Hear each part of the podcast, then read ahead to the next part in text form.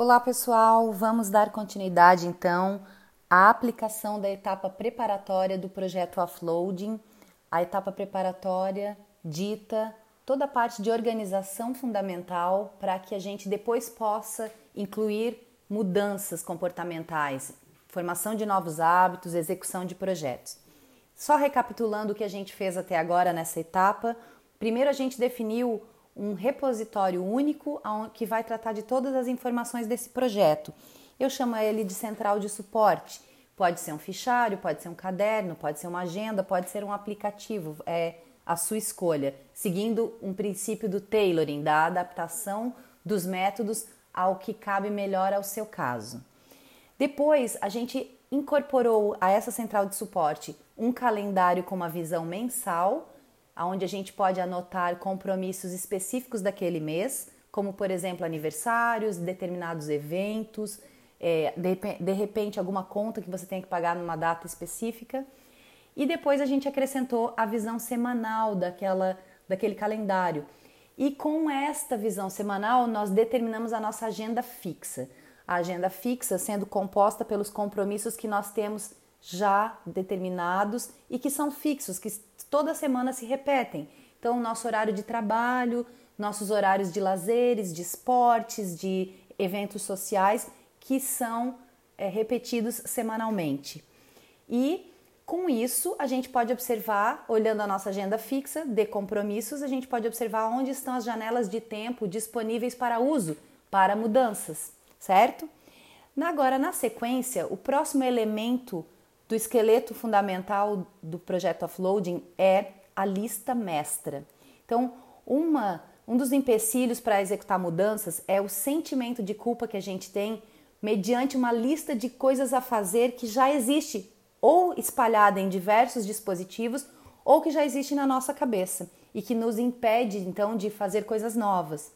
Então a gente precisa eliminar essas coisas não resolvidas. A gente tem que iniciar uma desova atuar junto às pendências para dar cabo delas. Então a gente precisa saber, primeiramente, tudo que a gente tem para fazer. Então, tudo que está em andamento, tudo que, tem, que é projeto em lista de espera, tudo que é atividade pendente, a gente vai fazer uma lista única e colocar no, na nossa central de suporte, no nosso repositório. E eu chamo essa lista de lista mestra. Eu mixei o conceito de alguns livros conceito de lista proveniente de alguns livros. Esses livros são o Getting Things Done, o GTD, que eu já comentei, do David Allen. Um outro livro que não está traduzido para português é o Rock Your To-Do List, é Len Iman, o nome dessa autora. E o outro é Your Brain at Work, também não está traduzido, é do David Rock. Fiz essa adaptação então e trouxe para a lista mestra. Então, o que a gente vai fazer é fazer uma grande lista de tudo que eu já sei hoje, que eu tenho pendente ou que já está em andamento, tudo que eu já sei também que eu quero fazer, tudo que a gente lembrar, a gente vai colocar nessa lista mestra, sem se preocupar se aquilo é um novo hábito, se aquilo é um projeto que eu quero executar, se aquilo é uma atividade única, uma atividade pontual que eu tenho que fazer, tá? A gente não precisa se preocupar com prioridades entre as atividades, é só listar tudo que a gente lembra. Então, essa listagem também é um instrumento de offloading, de descarregamento do cérebro. Então, não se preocupe se nesse início ficar tudo misturado, o que é periódico, o que é pontual, se tem a ver com seus objetivos ou é um compromisso que você assumiu com alguém, se é alguma coisa que você vai delegar, se é, se é desejável ou é obrigatório.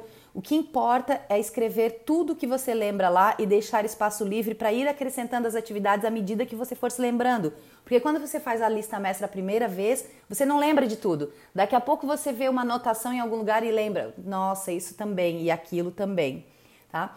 Para essa atividade não ficar enfadonha, uma, eu, eu dou uma sugestão para vocês de fazer da seguinte maneira: dá uma volta pela sua casa, desde a porta de entrada, e vai andando nela em sentido horário e vai anotando. Nessa passada que você vai dar pela sua casa no sentido horário, você vai ver muitas pendências que você vai lembrar. E você vai lembrar de pendências que têm a ver com a casa, mas você vai acabar vendo outras coisas, outros objetos que vão te lembrar de atividades que não estão diretamente ligadas com a sua casa, mas você vai lembrar por causa disso. Então, as nossas casas, elas são espelhos das nossas mentes. A gente pode perceber o quanto organizado a gente está ou o quanto sobrecarregado a gente está de acordo com a, a própria disposição dos objetos numa casa. Depois que vocês fizerem isso, é hora de parar na frente de um espelho e analisar você mesmo da cabeça aos pés. E com certeza você vai acabar encontrando outras pendências para anotar na lista. E em seguida você pode ir para os instrumentos que você já usa, como a sua agenda, o seu celular, o seu laptop, post-it na geladeira, o que você tiver papelzinho na bolsa, o que você tiver que tenha anotado alguma pendência, tá?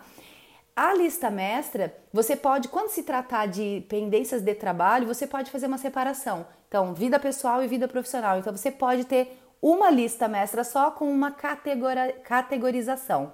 Uma para trabalho, outra para é, vida pessoal. E aí pode ser que você precise conversar também com pessoas na sua vida, com pessoas da sua família ou pessoas da sua equipe de trabalho, tá certo?